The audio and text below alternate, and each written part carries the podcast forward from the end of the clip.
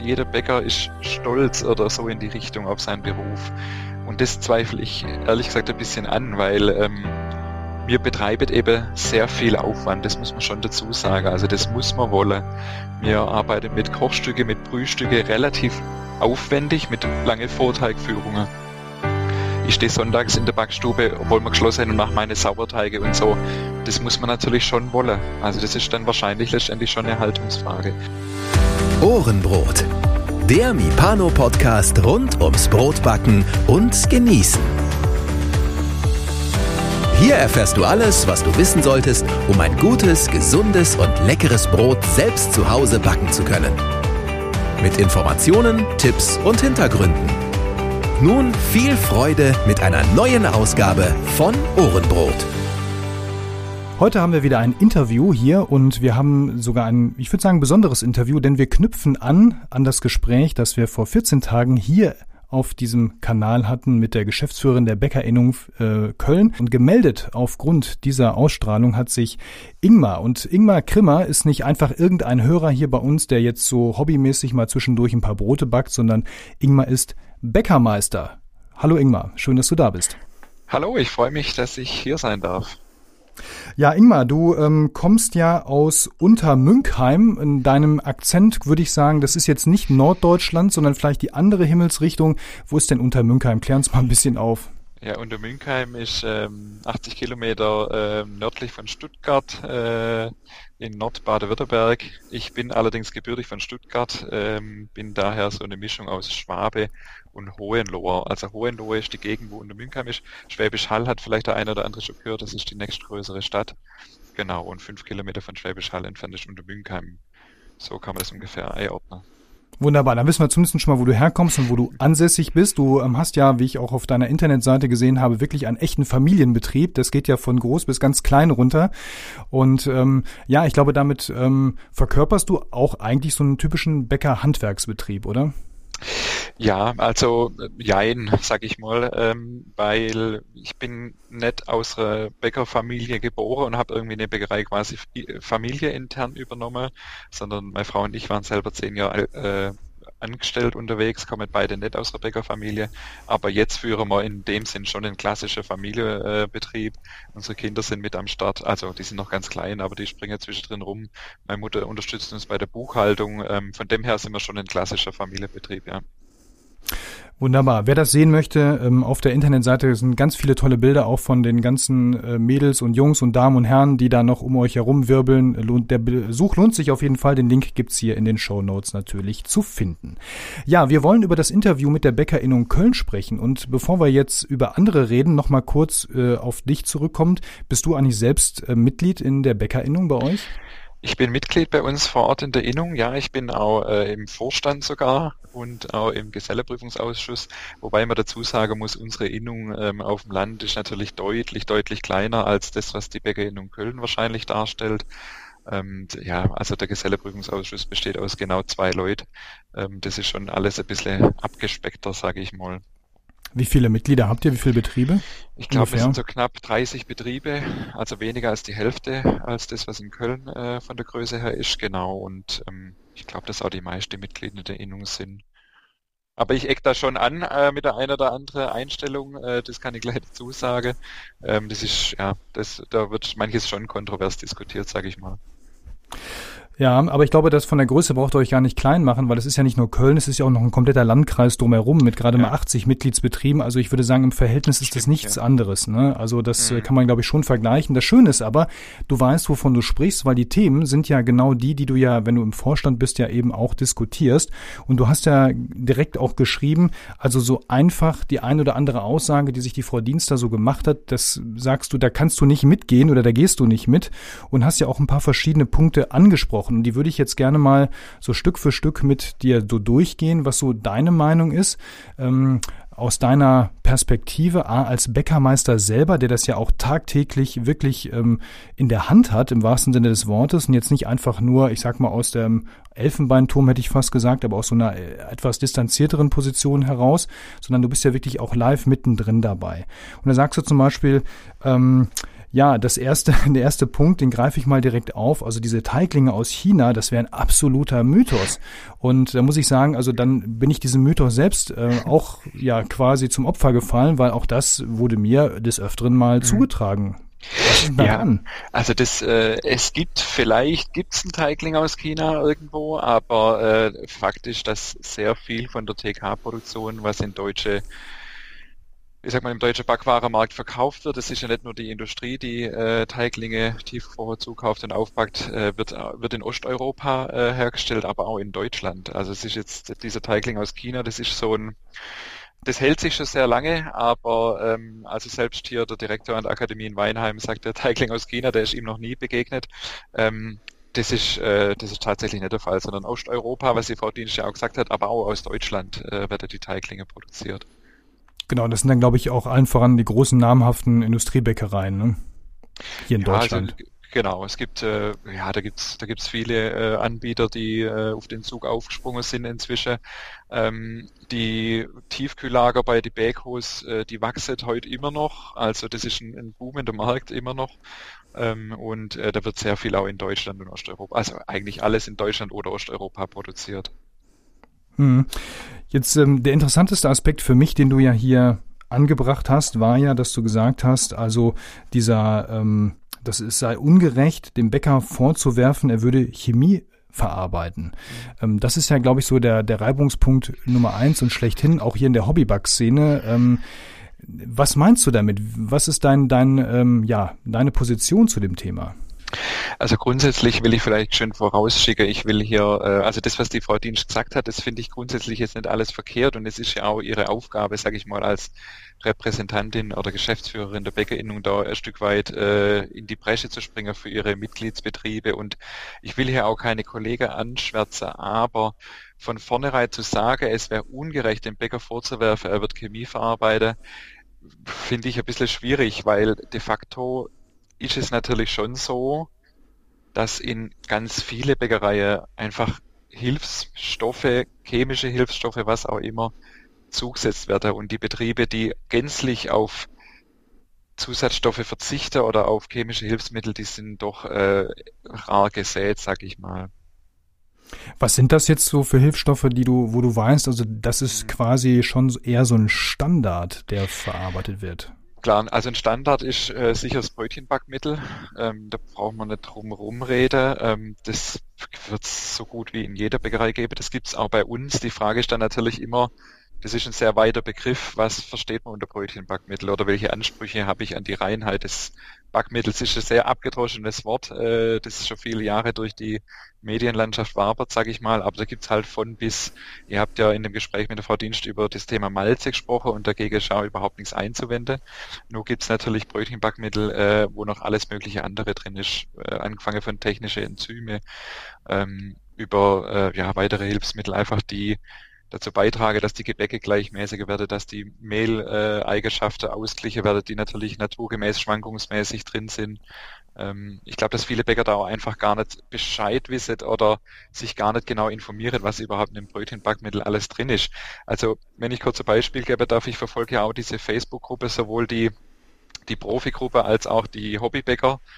Gruppe und äh, spannend finde ich da immer die Ansätze. Also wenn in, in, in der Hobbybäckergruppe jemand eine Frage hat, dann ähm, wird meistens darüber diskutiert, was kann man an der Teigführung verändern, äh, Teigtemperatur oder solche Geschichten.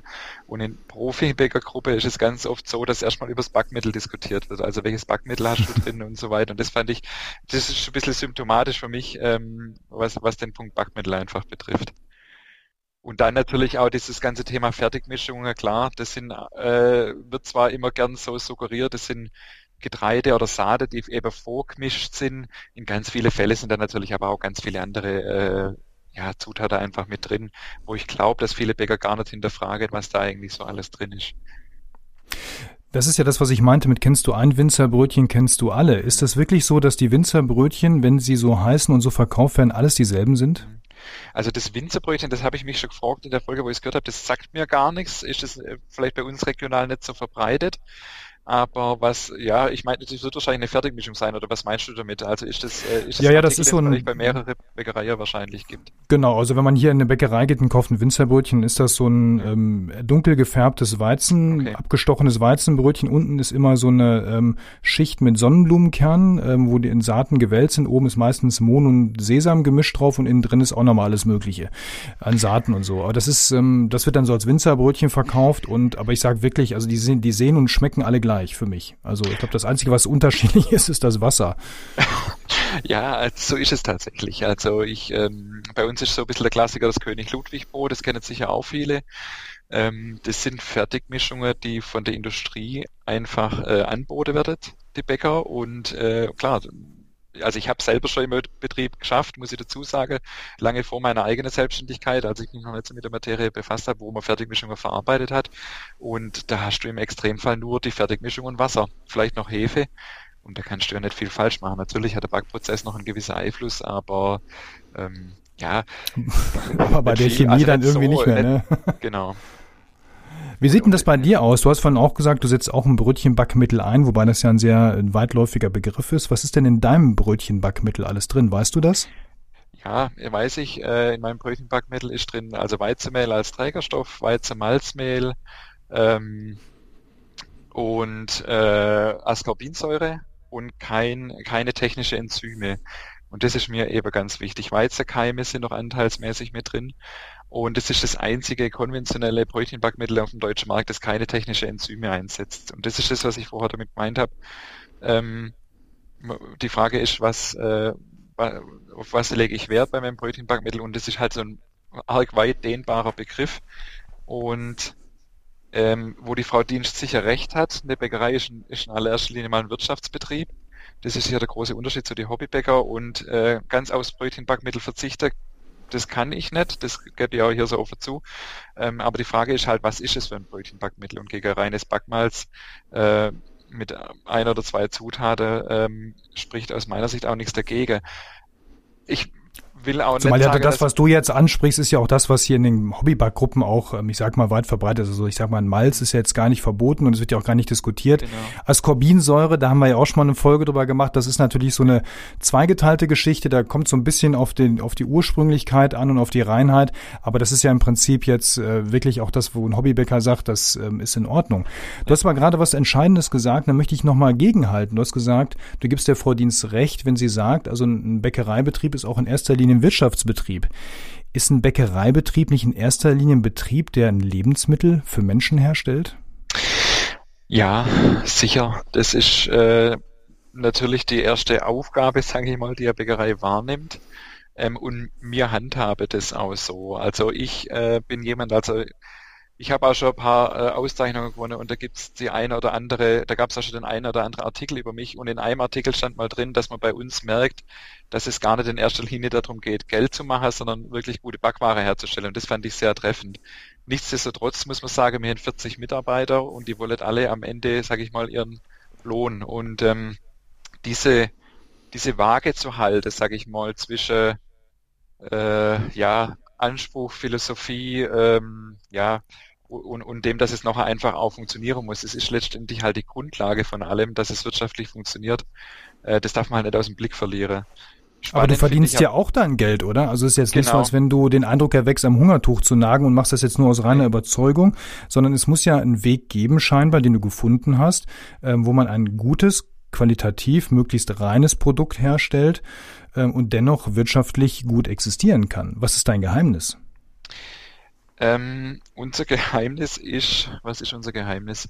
Äh, ich glaube tatsächlich, das, was ich gerade gesagt habe, dass bei uns nettes Geldverdienen im Vordergrund steht. Also ich habe, ähm, ja, wie gesagt, ich komme jetzt nicht aus einer Bäckerfamilie, ich habe das schon aus Leidenschaft begonnen, das Thema. Und uns macht es unheimlich viel Spaß, äh, gute Qualität zu produzieren. Wir produzieren komplett ohne Convenience, ohne Teiglinge, deswegen haben wir auch relativ viele Mitarbeiter.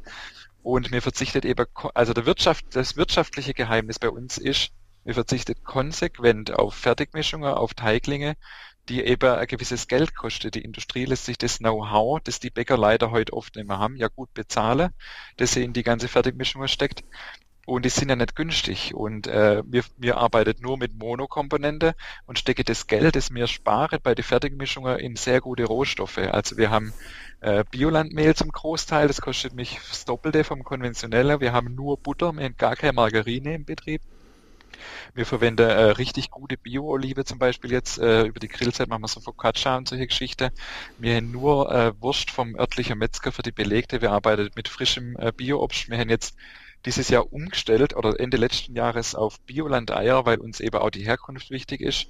Äh, hier hat ein Betrieb, äh, ein Bioland-Betrieb extra 400 Hühner für uns angeschafft. Wir haben auf Bioland-Käse umgestellt, sowohl in der Verarbeitung als auch beim Thema Snack und haben trotzdem, ich habe jetzt gerade aktuell die Zahlen nochmal zwei Prozent weniger Wareeinsatz als Betriebe in vergleichbarer Größe in unserer Region. So, das ist doch aber jetzt wirklich der absolute Beweis, dass das Thema Wirtschaftlichkeit ein totales No-Go-Argument ist. Also das zählt ja gar nicht, weil du sagst ja selber, du kaufst die, ich sag jetzt mal wirklich hochwertigsten Komponenten ein. Ja, ähm, da hast du sogar noch einen Bauern gefunden, der dir 400 Hühner als, äh, in einem Biobetrieb dahin stellt und die für dich arbeiten lässt. Ja, ähm, und am Ende sagst du, mhm. ähm, du kommst sogar besser dabei rum. Das kann doch nicht sein. Wo ist es wirklich ein reines Wissensproblem, was die Bäckermeister da draußen haben? Haben? Oder ist das mhm. eine Frage der Haltung und, und der, der, der ganzen Warum-Philosophie dahinter? Also irgendwo scheint doch was falsch gelaufen zu sein. Ja, das ist eine sehr gute Frage. Ich glaube, dass das richtig ist, was du gerade gesagt hast. Es ist eine Frage der Haltung. Frau Dienst hat in, in, ihrem Interview gesagt, jeder Bäcker ist stolz oder so in die Richtung auf seinen Beruf. Und das zweifle ich ehrlich gesagt ein bisschen an, weil ähm, wir betreiben eben sehr viel Aufwand, das muss man schon dazu sagen. Also das muss man wollen. Wir arbeiten mit Kochstücke, mit Brühstücke relativ aufwendig, mit lange Vorteigführungen. Ich stehe sonntags in der Backstube, obwohl wir geschlossen sind und mache meine Sauerteige und so. Das muss man natürlich schon wollen. Also das ist dann wahrscheinlich letztendlich schon eine Haltungsfrage. Und Wirtschaftlichkeit, das habe ich vorher ähm, so gemeint, ähm, ja, am Ende muss es funktionieren. Und ähm, das ist ein Punkt, wo mir zum Beispiel ein bisschen eine sehr äh, mache jetzt nochmal an dem Beispiel vom Bankmittelfest, eine sehr bretzelstarke Region, also ist unser absolutes A-Artikelprodukt. Und das muss einfach in einer guten, gleichmäßigen Qualität, in einer, auch in einer ständigen Frische bei uns auch in der Region verfügbar sein. Und da brauche ich einfach dann an der einen oder anderen Stelle gewisse Unterstützung, aber ich gucke halt, was ist drin. Und ähm, ähm, genau, das ist der Grund. Und auch zur Ascorbinsäure, wenn ich das noch schön sagen darf, äh, das äh, Backmaß, das mir einsetzt, ist tatsächlich das einzige ohne technische Enzyme, kommt aber leider nicht ohne Ascorbinsäure aus. Ich hätte es gern weg. Wir haben unseren Müller gewechselt vor zwei Jahren, weil der das Mehl mir nicht ohne Ascorbinsäure liefern könnte. Also wenn ich es wenn es nicht im Backmalz drin wäre, das ich eben jetzt verwende, dann, dann hätte ich das auch nicht drin. Aber äh, ja, so muss man eben an der einen oder anderen Stelle und da hat die Frau Dienst natürlich dann trotzdem auch wieder ein Stück weit recht. Ein paar Kompromisse muss man manchmal dann einfach eingehen. Gut, das war eine Frage der Verhältnismäßigkeit, wenn du sagst, also Ascorbinsäure, und das wird ja in wirklich kleinsten Mengen im Verhältnis zum Gebäck dann auch eingesetzt, dann ist das ja wirklich etwas, wo ich sage, okay. Also ich glaube, irgendwo ähm, muss man dann wirklich die Kirche im Dorf lassen.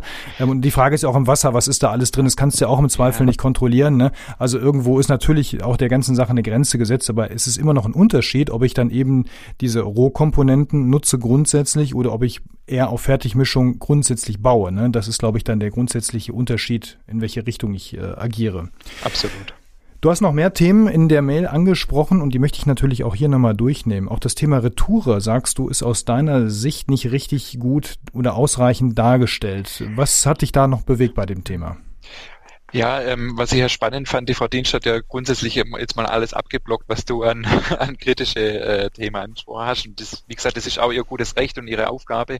Ähm, aus der Praxis muss ich sagen, ähm, Retoure lasse sich natürlich auch ein Stück weit nicht vermeiden und äh, man will sie vielleicht an der einen oder anderen Stelle auch nicht vermeiden, weil äh, man braucht trotz allem, trotz dass der Kunde heute eine andere äh, Wahrnehmung hat und auch ein anderes Bewusstsein, was das Thema Lebensmittelverschwendung angeht, ein gewisser Waredruck braucht man trotzdem. Und wenn man eben bis 18 Uhr offen hat, so wie mir, dann ähm, bringt es mir nichts, wenn ich um 16 Uhr die Regale halb leer habe. Oder ja, halb leer vielleicht schon, aber wenn einfach zu wenig Waredruck dann letztendlich da ist. Die Frage ist, glaube eher, was äh, kann, also wichtig ist schon, sich darüber Gedanken zu machen, das tun wir auch, aber wichtig ist ja, was mache ich mit der Retoure? Also wir nehmen Retoure in Kauf, bewusst, wir verarbeiten die aber zum Großteil wieder, ähm, sei es als Restbrot wieder im Brot, sei es als äh, Wegmehl, also Semmelbrösel, sei es als Knödelbrot. Äh, wir sind ja hier in Süddeutschland, Frau Dienst, ich meine, das ist ja Süd, ein süddeutsches Phänomen, die Wegknödel.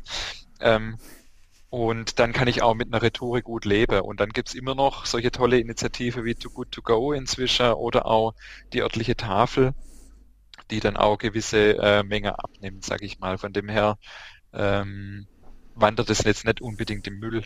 Und das ist ein großer Vorteil auch von uns als Kleinbetrieb, muss ich auch gleich hinterher schieben, dass wir Retoure wieder verarbeiten dürfen, weil sie das Haus eben nie verlassen haben, sondern immer nur bei uns im Laden lagert.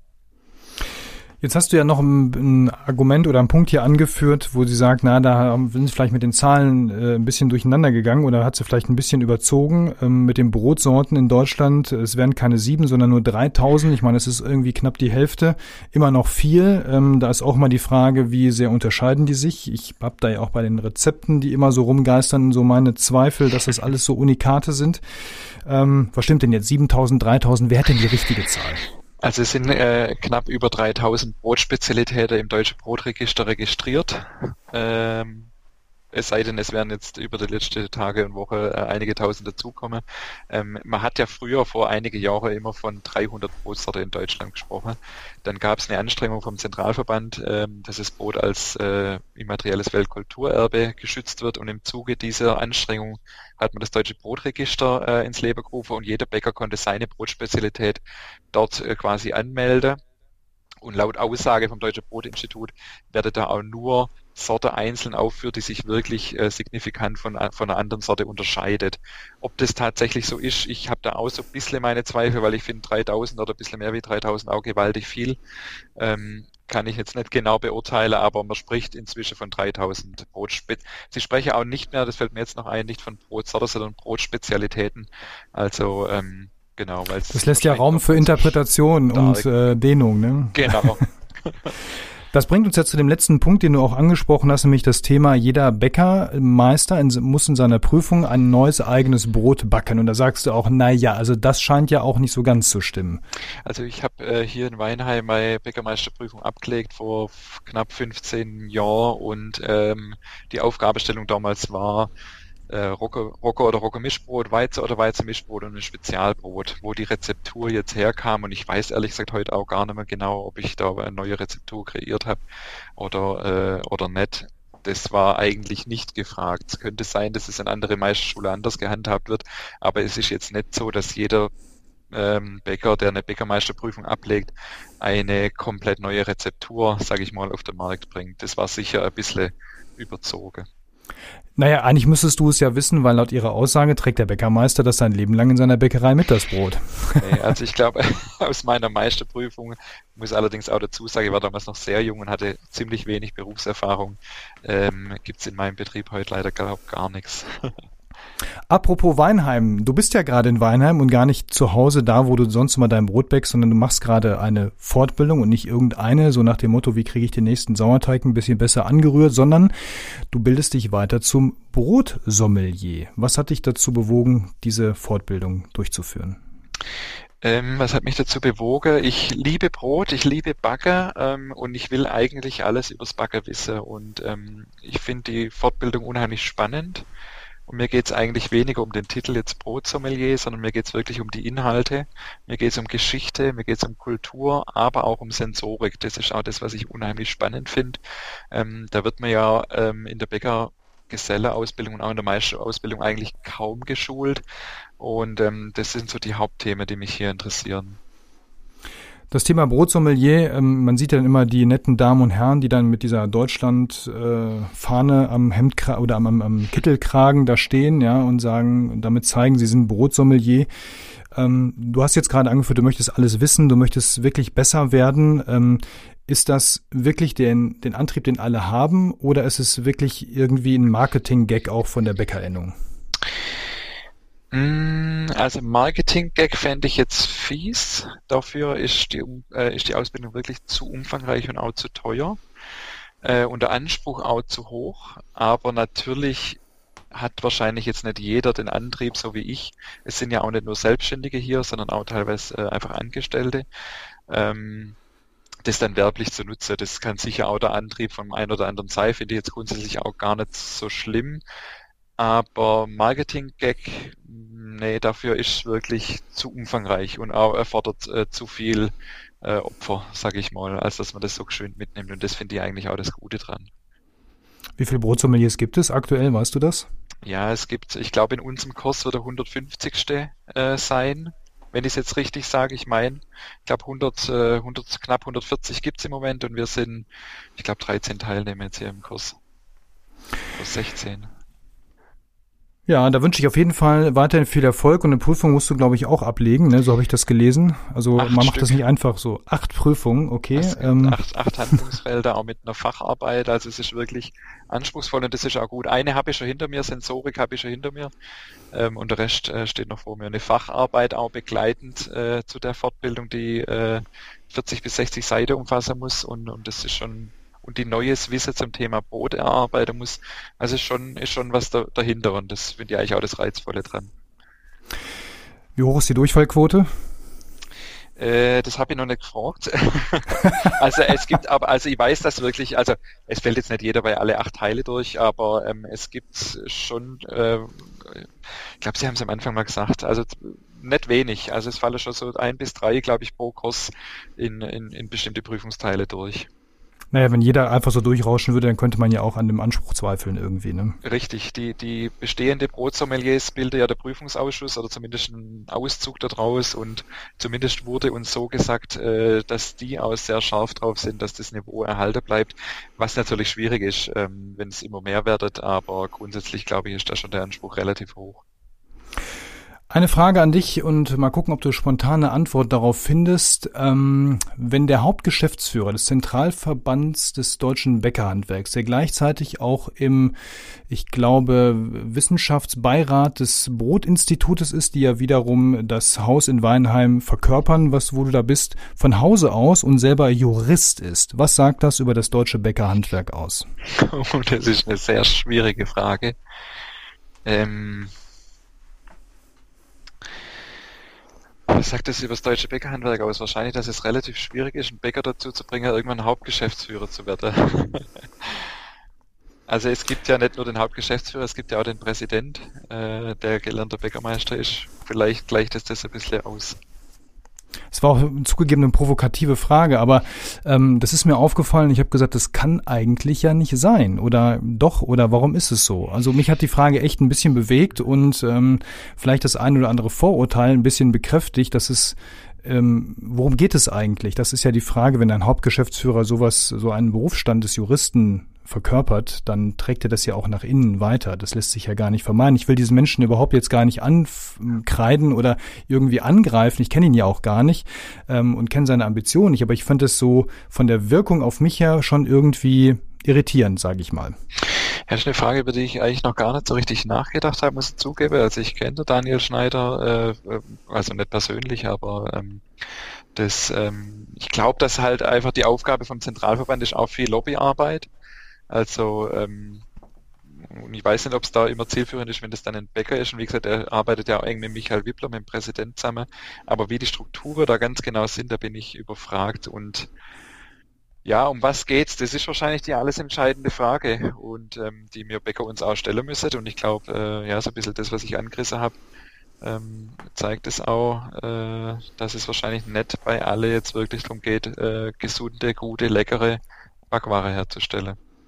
Ich finde, du bist ein wunderbares Vorbild, dass das vielleicht sich ändern könnte. Und ähm, ich wünsche mir, dass viele, viele eher so deiner Haltung und auch deiner, deinem, deiner Philosophie folgen und auch wirklich begreifen, dass man mit wirklich guten handwerklich hergestellten Backwaren auch wirtschaftlich erfolgreich sein kann. Ingmar, vielen Dank hierhin für das Interview. Ich habe ja für jeden zum Schluss immer noch fünf Abschlussfragen, wo ich dann immer um kurze, prägnante Antworten bitte. Und ähm, ja, ich würde mal fragen, bist du bereit für diese fünf Fragen? Ich hoffe es, ja. ja, welcher Mensch hat dich denn in Sachen Brotbacken am meisten geprägt? Gefallen mir gleich spontane Handvoll Ei am meisten geprägt. Wirklich, was das Backen selber angeht, hat mich, glaube Roland Schlötter. Das ist ein ganz, ganz kleiner Bio-Handwerksbetrieb gewesen, bei dem ich noch zehn Monate gearbeitet habe, bevor ich mich selber selbstständig gemacht habe, bei dem ich wirklich gesehen habe, dass es funktioniert, äh, der ähnlich Bagger hat wie ich heute, äh, komplett auf alles zu verzichten, was nicht notwendig ist und trotzdem wirtschaftlich erfolgreich zu sein. Scheint geholfen zu haben, auf jeden Fall, ja. Welche drei Küchenhelfer oder Backhelfer sollte denn jeder Hobbybäcker zu Hause haben? Ähm, drei ist ganz schön wenig. Ich glaube, wichtig ist ein, ein, eine Knetmaschine, wobei nicht mal unbedingt vielleicht. Ein Teigthermometer äh, ist sehr wichtig, um die Prozesse einfach im, im Griff zu haben. Ähm, für ein gutes Brot würde ich auch immer in den Backstein investieren. Und ja, wie gesagt, die Knetmaschine, wobei geht vielleicht auch von Hand, wenn es nicht gerade ein Brezelteig ist. Was ist noch wichtig? Ja, sehr wichtig finde ich ein guter Kühlschrank, ehrlich gesagt, für, äh, für lange Übernachtgare. Das ist nämlich oft auch äh, was, was äh, ein bisschen vergessen wird. Da bist du mit zwei Dingen auf jeden Fall sehr nah bei Frau Dienst, das hat sie auch genannt, ja. Ja, ich habe jetzt versucht, ein bisschen was anderes zu sagen noch, aber das hatte ich noch im Ohr. ja, aber der Kühlschrank ist gut, genau. Für lange Teigführung und für den Sauerteig, um den ein bisschen zu lagern, ist das sicherlich gut, ja. Was ist denn dein absolutes Lieblingsrezept? Ähm, das, das wechselt. Im Moment muss ich sagen, ähm, mach und, und esse ich auch sehr gerne einen Olive-Feta-Ring, den wir zurzeit bei uns machen. Das ist letztendlich ein Baguette-Teig, äh, wo richtig gute äh, Bio-Kalamata-Olive und guter äh, Bio-Feta von unserer äh, hiesigen Käserei äh, neikommt und der dann so, wird so verdreht und zum Ring quasi gelegt und dann noch Sesam oben drauf. Also das finde ich gerade äh, gerade so ein bisschen mein Highlight. Ich finde es gerade schade, dass du so weit weg bist von mir. Was war denn bisher die größte Herausforderung in deiner Bäckerkarriere? Also ich beziehe das jetzt mal mehr auf die Selbstständigkeit. Ähm, Mitarbeiter, die die Philosophie nicht eins zu eins äh, verkörpern, das was, das, was mir eben versuche zu leben, mitzunehmen und ja, ihnen es ihnen schmackhaft zu machen, sage ich mal. Das war nicht immer einfach. Und Wie machst du das? Nicht, das muss ich ja fragen. Geklappt wir versuchen, oder ja, also muss ich vielleicht ganz kurz ausholen, aber du gesagt hast, ich soll nur kurz antworten. Wir das ist die Anschlussfrage, die ist raus, okay, die, da kannst okay. du ruhig länger antworten. Wir haben die Bäckerei übernommen, äh, weil es in sechster Generation in einer anderen Familie keinen Nachfolger gab und ähm, die Bäckerei hat sicher in ihrer Zeit auch viel richtig gemacht, aber die Zeiten haben sich geändert und die Philosophie war eine andere und wir haben viele Mitarbeiter oder einige Mitarbeiter übernommen. Es waren damals nur sechs, heute sind wir 40 und ähm, da war es sehr, sehr schwierig, die Mitarbeiter ähm, mitzunehmen zum Teil, weil die einfach sehen, was, wie viel Mehraufwand es ist. Und ich glaube, da muss man uns dann auch leider mal trennen von jemandem, wo es einfach gar nicht mehr funktioniert hat. Äh, ich glaube, heute funktioniert es ganz gut, weil, ähm, weil die Mitarbeiter einfach sehen, welchen Erfolg das bringt und dass wir auch ähm, bereit sind, den Mehraufwand selber auch zu betreiben. Also ich bin niemand, der von anderen irgendwas verlangt, äh, was er nicht selber auch bereit ist zu tun. Und ich habe äh, das ganze Wachstum, das mir durchlaufe, selber mitgemacht, war selber am Anfang Teigmacher, war selber Ofenführer und habe jetzt manche Sachen natürlich abgeben müssen, auch in der Größe. Aber die Leute wissen, dass ich nicht äh, nur im Büro hocke, sondern ähm, ja selber auch voll mitmache. Und äh, ja, ich glaube, die zwei Aspekte äh, helfen uns dabei, ähm, dass die Mitarbeiter das einfach mitgehen. Und ich sage auch jedem, der sich neu bei uns bewirbt, wie es bei uns ist. Ich bin da inzwischen relativ unverschrocken und sage auch, bei uns ist es eng und heiß und äh, eine kleine Backstube und wir betreiben viel Aufwand und das muss man wollen. Und dadurch kriegen wir eigentlich auch die Leute, die, die da Lust drauf haben. Da habe ich noch einen Buchtipp für dich. Ähm, das ist dann vielleicht nicht alles neu, aber es verschriftlich ist, es ist nochmal gut verschriftlicht. Das heißt, frage immer zuerst, warum? Von Simon Sinek ist ein US-Autor, ähm, ist sehr amerikanisch geschrieben, gebe ich mhm. zu, ist auch sehr schlecht ins Deutsche übersetzt. Also wenn du Englisch kannst, kauf dir lieber das englische Buch. Das Deutsche versteht man aber auch. Und genau darum geht es, wenn das Warum klar ist. Warum tue ich das? Dann ist der Rest eigentlich relativ einfach.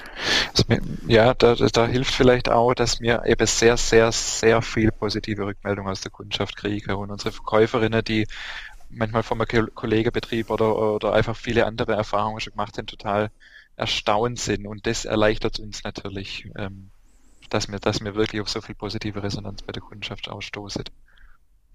So, jetzt die letzte Big Five-Frage noch, die ähm, kommt natürlich auch noch. Welchen einen Tipp möchtest du gerne allen Hobbybäckerinnen und Hobbybäckern da draußen mitgeben? Wie, das ist auch eine schwierige Frage. Der eine Tipp. Ähm, hinterfragt.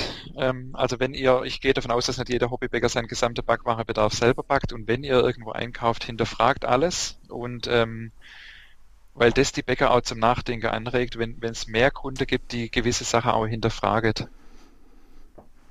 Ja, wenn man denn noch einen hat. Dass, dass der eine oder, ja, dass der eine oder andere Bäcker vielleicht da äh, einfach auch umdenkt, weil ich glaube, das ist notwendig ist, äh, für unser Handwerk, um es dauerhaft auch zu erhalten. Lieber Ingmar, vielen Dank für das Interview. Du hast nochmal eine ganz, ganz tolle Seite reingebracht in das Thema. Und ähm, ja, wie gesagt, schön, dass du hier dabei warst. Ich wünsche dir erstmal weiterhin viel Spaß, Freude, aber natürlich auch neue ähm, Eindrücke, neue Kenntnisse ähm, zum Thema Brot bei deiner Fortbildung. Natürlich ähm, drücke ich dir die Daumen für alle Prüfungen, die noch anstehen und berichte gerne, wenn es dann zum Schluss geklappt hat, wenn du durch bist. Dauert ja noch ein bisschen, glaube ich. Und dann feiern wir dich ein wenig mit. Lieber Ingmar, vielen Dank und ja, ich sag mal bis bald hier im Interview im Podcast. Vielen Dank.